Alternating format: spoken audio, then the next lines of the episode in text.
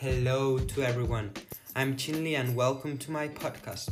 This is my new podcast. The aim of this podcast is to talk about technology. I love technology, and when I heard of the competition of podcasting that Rode was doing, I decided to start my own one. My objective is to talk about technology news to people like you. I want to update people of what is happening with technology nowadays. My idea is to share with you the best news of each day and give you tips for making a better use of technology. Another objective is to keep you up with technology. To make you an idea, my podcast will be of more or less 4 minutes talking of the most important news and updates of big technology companies. The podcast will contain between 2 and 4 news. I hope you liked my introduction to this new podcast and you stay connected for tomorrow's podcast. See you then. Bye.